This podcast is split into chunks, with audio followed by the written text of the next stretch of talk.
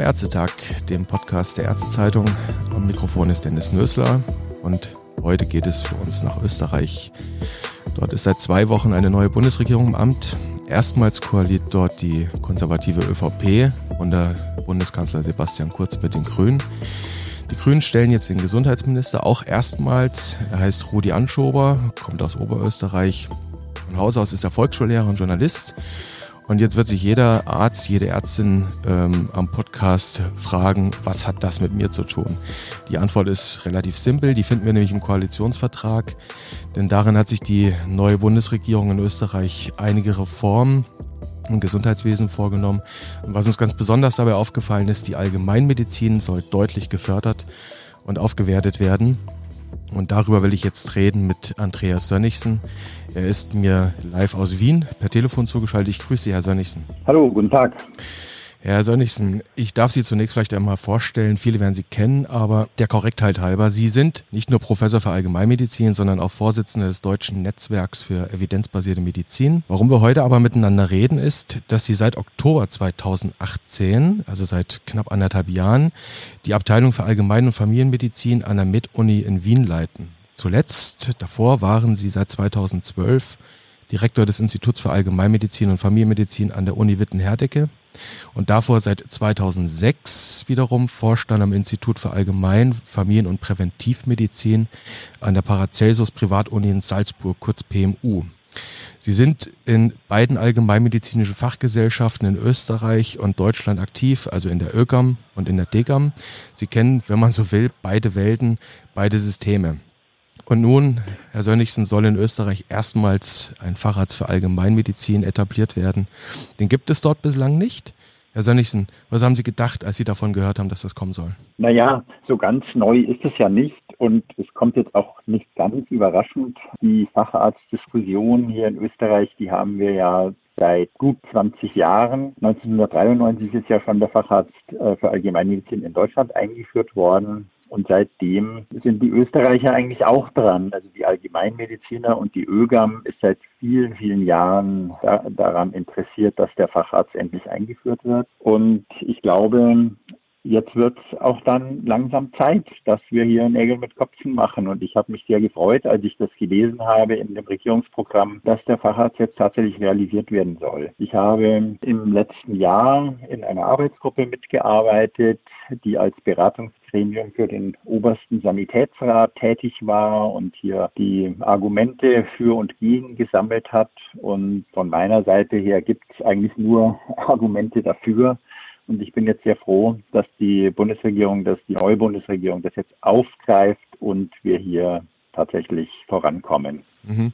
Vielleicht müssen wir für die Zuhörer, die wir nicht aus Österreich haben, sondern meinetwegen aus Deutschland, müssen wir kurz erklären, der oberste Sanitätsrat, das ist ein Gremium in Österreich, das tut genau was. Der oberste Sanitätsrat ist sozusagen ein Beratungsgremium für die Bundesregierung und für das, äh, für das Gesundheitsministerium und besteht aus, sagen wir mal, führenden Köpfen im österreichischen Gesundheitswesen. Mhm. Also ein bisschen vergleichbar. Die da hinein berufen werden. Ja, so ein bisschen DBA, mhm. würde ich mal sagen. Sachverständigenrat ja. vielleicht?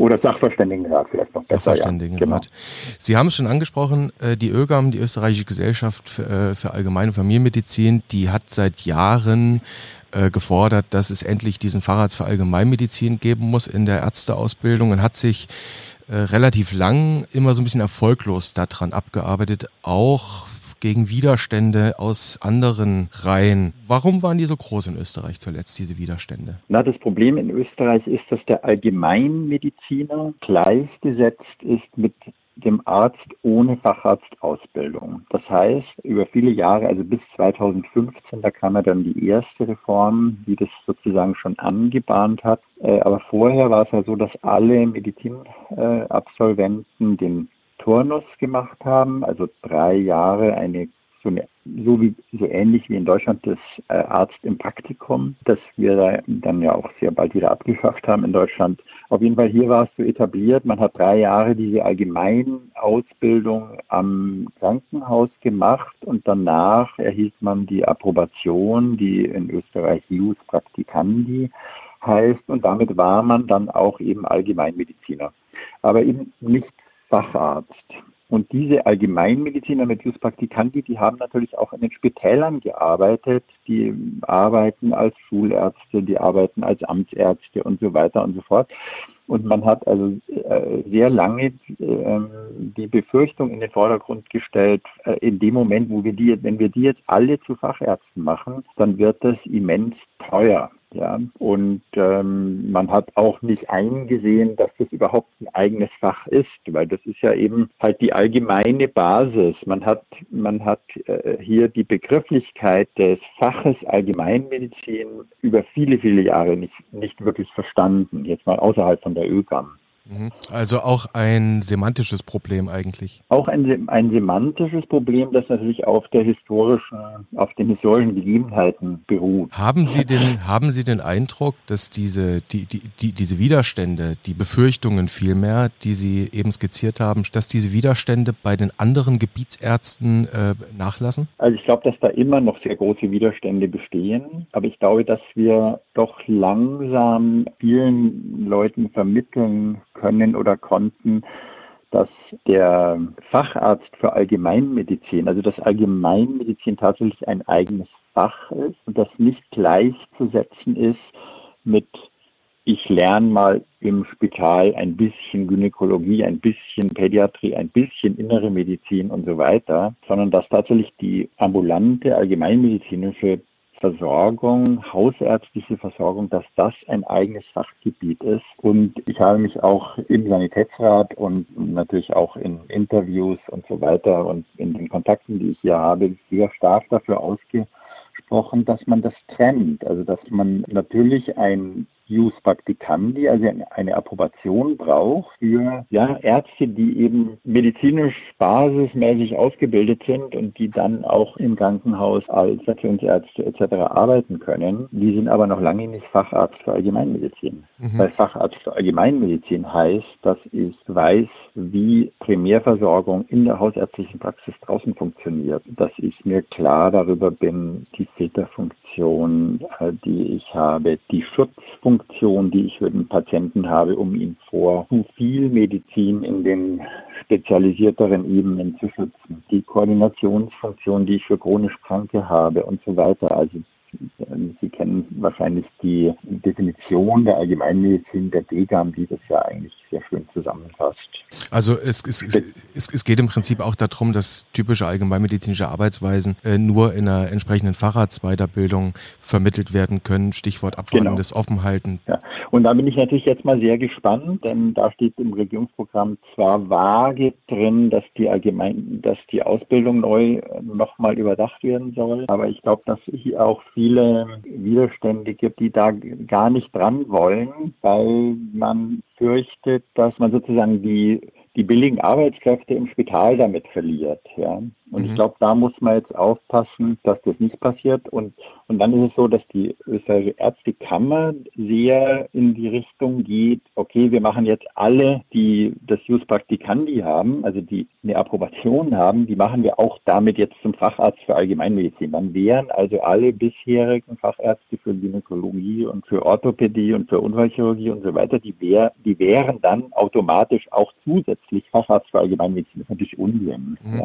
War das das nicht, also, kurz nochmal zurückgeblickt auf die, auf die bundesrepublikanische Vergangenheit, da war das ja Anfang der 1990er Jahre ähnlich, wo quasi aus den praktischen Ärzten Fachärzte wurden, da konnte man ja auch relativ einfach dann die Facharztanerkennung erhalten als praktischer Arzt. Ja, das war in gewisser Hinsicht eine ähnliche Situation und ich glaube, dass man das ähm, Anfang der 90er Jahre in Deutschland relativ gut hingekriegt hat mit der Übergangslösung. Wenn ich mich richtig erinnere, war das damals so, dass man als praktischer Arzt aber den Facharzt für Allgemeinmedizin nur erlangen konnte, wenn man schon mindestens, glaube ich, drei Jahre oder so in der hausärztlichen Tätigkeit ambulant mit Kassenvertrag tätig war und dann auch die Facharztprüfung absolviert hat. Ich mhm, verstehe, also das, das wäre etwas, was man sich auch für Österreich überlegen könnte. Und sowas würde ich mir für Österreich natürlich auch wünschen. Also mhm. klar, natürlich muss, also wir, wir können jetzt nicht einen Facharzt für Allgemeinmedizin schaffen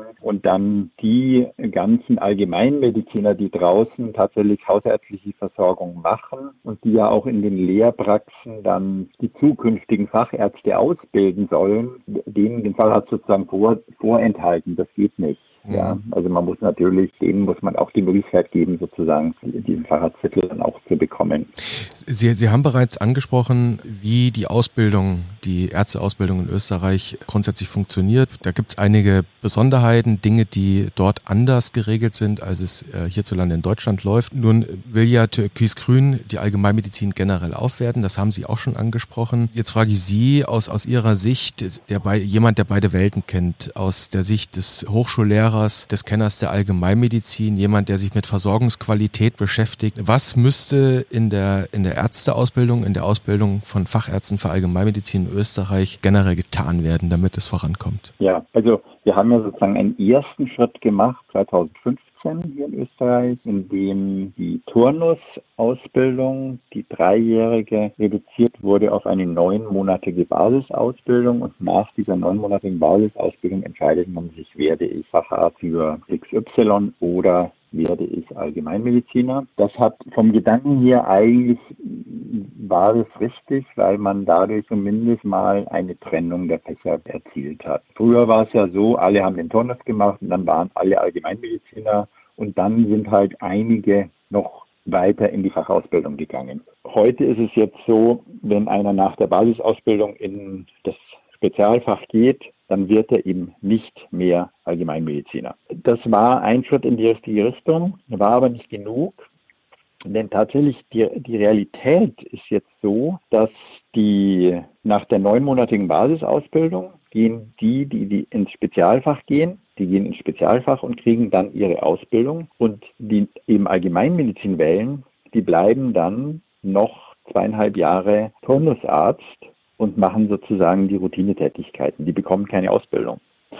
Und das ist das, das ist eigentlich, glaube ich, das, der Hauptknackpunkt, woran wir jetzt arbeiten müssen, dass wir in Österreich auch tatsächlich eine Ausbildung für Allgemeinmedizin bekommen. Aus, und zwar eine, eine echte Ausbildung in hausärztlicher Versorgung und hausärztlicher Tätigkeit. Und die kann natürlich nicht, im, nicht oder nicht nur im Spital stattfinden, sondern die muss größtenteils in der Lehrpraxis stattfinden, dort, wo Allgemeinmedizin auch praktiziert wird. Im Moment ist es so mit der 2015er Ausbildungsreform, dass sechs Monate Lehrpraxis verpflichtend sind für denjenigen, der Allgemeinmedizin machen will. Aber das ist sicherlich viel zu wenig. Mhm. Das heißt, wir müssen einmal eine besser strukturierte und durch entsprechende Seminarprogramme, Mentoring, strukturierte Ausbildung etc begleitete Zeit im Spital haben und wir brauchen dann eine Lehrpraxis, die mindestens 18 Monate ist. Mhm. Also in Deutschland ist es ja zwei Jahre. Genau. Gut, kann man darüber sprechen, ob das jetzt wirklich zwei Jahre sein müssen. Ich denke, 18 Monate wäre auch okay. Und das nächste, was man auch noch in Österreich meines Erachtens angehen muss, wo aber selbst in der ÖGAM viele Widerstände sind. Ich glaube, man muss die Ausbildungsabschnitte verlängern und Schwerpunkte setzen. Ja, in Deutschland ist es ja so, dass von den fünf Jahren Facharztausbildung in der Allgemeinmedizin zwei Jahre innere Medizin abgeleistet werden müssen. In Österreich ist es so, dass diese drei Jahre Turnus die sind aufgeteilt in drei Monate hier und drei Monate dort und drei Monate noch dieses Fach und drei Monate noch jenes. Also da werden alle Organe und, quasi abgedeckt. Da, da, werden sozusagen die ganzen Fachrichtungen mal durchlaufen oder sehr viele Fachrichtungen durchlaufen. Das hat aber zur Folge, dass dieser arme Turnusarzt der kommt in die gynäkologische Abteilung und bevor der überhaupt sozusagen weiß, wo die Räume sind und sich auskennt, ist er schon wieder weg.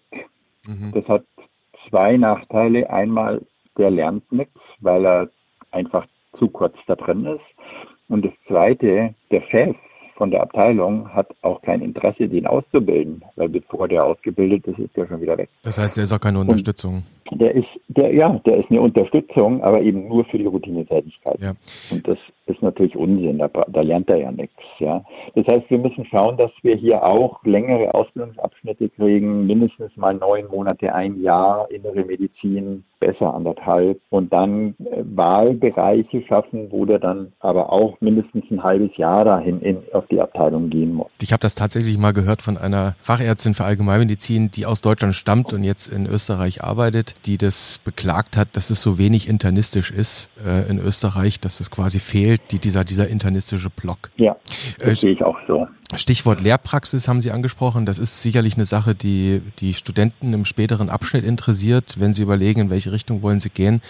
In äh, Deutschland hat man es ja dann doch über die Jahre auch geschafft, dass die Weiterbildungszeit vernünftig vergütet wird. Die Praxen bekommen Förderungen und können damit ja. ein entsprechendes äh, Gehalt den Weiterbildungsassistenten bezahlen. Wie ist das mit der Lehrpraxis in Österreich geregelt? Wie sieht es da mit der Vergütung aus? Ja, also die bekommen das gleiche Gehalt wie, äh, wie als Turnusarzt im Spital in diesen sechs Monaten und davon zahlt 90 Prozent der Staat und 10 Prozent zahlt der Lehrarzt. Also das ist eigentlich ein sehr plus minus ein sehr ähnliches System wie in Deutschland für die zwei Jahre Lehrpraxis.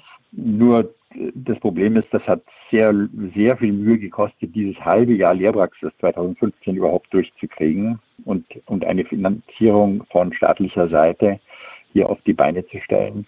Und wenn man, wenn wir jetzt, äh, das ist eigentlich mit ein Hauptwiderstandspunkt, äh, weil man Angst hat, dass halt, wenn man jetzt die Lehrpraxis auf anderthalb Jahre erhöht, dass da immense Kosten auf einen zukommen. Aber ich denke, das Geld muss man in die Hand nehmen, denn wenn man eine gute Primärversorgung nachher will, dann muss man die eben auch, muss man die Ausbildung halt auch investieren. Das ist das Stichwort Primärversorgung, primärärztliche Versorgung. Da sind wir letztlich beim Hausarzt, bei den Hausärzten. Wie steht's um die hausärztliche, um die Primärversorgung in Österreich? Ja, sehr gemischt, würde ich mal sagen. Also ich glaube, es gibt in, letztendlich in Deutschland ist es ja auch nicht so viel anders. Es gibt sehr engagierte Allgemeinmediziner, die wirklich eine hervorragende Arbeit leisten. Und es gibt natürlich auch Praxen, in die man die Patienten lieber nicht schicken sollte. Ich glaube, dass gerade jetzt, sagen wir mal, was die Ausbildung anbetrifft, jetzt auch für die Medizin, die Art von Medizin, die wir heute, die wir heute eigentlich als Standard sehen, dass da in Österreich gewisse Defizite vorliegen. Mhm. Und es führt vor allem in den städtischen Bereichen dazu, dass da Praxen sind, ja, wo ich die Patienten lieber nicht hinschicken möchte. Es steht und fällt alles mit der Ausbildung. Ja. Und man muss hier auf jeden Fall nachlegen, wenn man den Anschluss nicht verpassen will. Also ich glaube, es gibt sehr viele gute Allgemeinmediziner, auch in Österreich. Und es sind überwiegend Autodidakten und eben sehr engagierte Kollegen, die, die sich die Allgemeinmedizin im Laufe der Jahre natürlich auch selber beigebracht haben. So wie es in Deutschland eben auch sehr, sehr lange war. Und ich meine, man muss natürlich auch in Deutschland äh, sehen, wie lange gibt es jetzt die Kompetenzzentren. Das ist ja jetzt auch gerade erst im Aufbau. Und davor hat man ja auch die allgemeinmedizinische Ausbildung mehr oder weniger dem Zufall überlassen. Ja, da mhm. gab es natürlich Abteilungen, die sich engagiert haben, da gab es Lehrärzte, die, die sich engagiert haben. Aber es gab natürlich auch viele Ärzte draußen in der Praxis, die sich einen Weiterbildungsassistenten genommen haben, damit sie selber ein bisschen mehr Freizeit haben. Das geht nur, indem man tatsächlich die Ausbildung besser strukturiert und auch natürlich supervidiert und da dran bleibt. Und das kann man jetzt durch diese Kompetenzzentren kann man erwarten, dass da sicherlich eine deutliche Qualitätssteigerung da ist. Und sowas ähnliches brauchen wir in Österreich auch. Also ich bin gerade dabei, so ein Konzept zu erarbeiten, in Zusammenarbeit mit der Sozialversicherung auch und mit der ÖGAM. Und wir wir wollen hier tatsächlich ein, eine gute Ausbildung schaffen, um die hausärztliche Versorgung der Zukunft nicht nur einfach zahlenmäßig sicherzustellen, sondern auch in einer sehr hohen Qualität. Mhm. Das Stichwort Ausbildung, mit der steht und fällt alles. Sie haben es angesprochen. Jetzt muss man natürlich sagen, Sie lehren in vielleicht nicht nur der schönsten Stadt der Welt. Sie, Sie lehren immerhin in der Stadt, aus der einer der großen intellektuellen, wissenschaftlich-akademischen Vordenker der deutschsprachigen Allgemeinmedizin kommt, Robert äh, Nikolaus Braun. Mhm. Die, die, die meisten, sagen wir mal, Insider der Allgemeinmedizin werden ihn kennen. Wie steht's denn um die akademische Allgemeinmedizin in Österreich? Wie gut sind die Fakultäten dort mit Lehrstühlen und Instituten äh, besetzt? Das war ja auch in Deutschland eine Sache, wo man lange, lange Zeit dran arbeiten musste. Und noch dran arbeitet. Ja. Denn ich meine, wir haben zwar in Deutschland inzwischen in fast allen Universitäten Abteilungen für Allgemeinmedizin oder Institute, aber die personelle Ausstattung ist natürlich auch teilweise lässt die ja doch deutlich zu wünschen übrig. Mhm. Ja. Also das heißt, es sind ja mh, einige dieser Institute auch mehr oder weniger Feigenblätter. Aber zurück zu Österreich. In Wien wurde die Abteilung für Allgemeinmedizin 2004 gegründet, an der PMU 2006 die ich ja dann als erster geleitet habe. In Graz gibt es die Abteilung für Allgemeinmedizin jetzt seit vier, fünf Jahren. In Innsbruck sind wir gerade in der Gründungsphase und in Linz ebenso. Also in Linz ist im Februar das Hearing für die professorale Besetzung mhm. der Allgemeinmedizin. In Innsbruck, die haben noch nicht ausgeschrieben, aber es ist geplant. Okay. Also wir, sind, wir haben eigentlich alle Universitäten außer der Sigmund Freud Universität, die ja auch eine Privatuniversität in äh, Wien ist.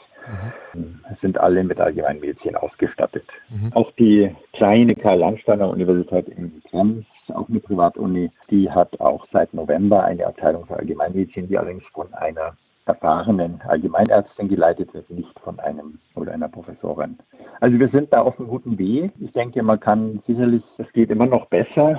Man, man könnte noch ein bisschen mehr Geld in die Hand nehmen und die allgemeinmedizinischen Institute stärken, auch personell stärken, vor allen Dingen, wenn man vorhat, dass man in der äh, medizinischen Lehre der Allgemeinmedizin weiter ausbauen möchte. Die ist in Wien bisher relativ rudimentär, würde ich mal sagen. Im letzten Jahr, seit ich jetzt da bin, hat sich da schon einiges getan. Wir, wir sind jetzt in mehreren, äh, das, das äh, Wiener Medizincurriculum ist ja ein integriertes Curriculum. Das heißt, die Fächer sind eigentlich etwas aufgelöst und man arbeitet sehr viel interdisziplinär zusammen in der Lehre. Ähm, funktioniert teilweise sehr gut, teilweise ist da auch noch Optimierungsbedarf. Und die Allgemeinmedizin ist da in vielen Bereichen schon jetzt mit drin oder dabei, sich auch hinein zu reklamieren. Und ähm, ich bin da eigentlich ganz zuversichtlich, dass wir da auf einem ganz guten Weg sind. Klingt nach einem optimistischen, vielleicht Klammer auf, verhaltenen, Klammer zu, optimistischen Andreas Sönnigsen, wenn ich das richtig höre. Ja, also optimistisch auf jeden Fall, ja. Sehr schön. Muss, ja, kann man auf jeden Fall sagen. Herr Sönnigsen, das war ein sehr interessantes Gespräch. Für mich in jedem Fall. Ich hoffe auch für jeden, der es dann anhört. Ich bedanke mich für das Gespräch. Nicht zu danken. Sehr äh, gerne. Wünsche Ihnen alles Gutes, äh, alles Gute und vielleicht bis zum nächsten Mal. Ja, okay. Wiederhören. Danke auch. Wiederhören.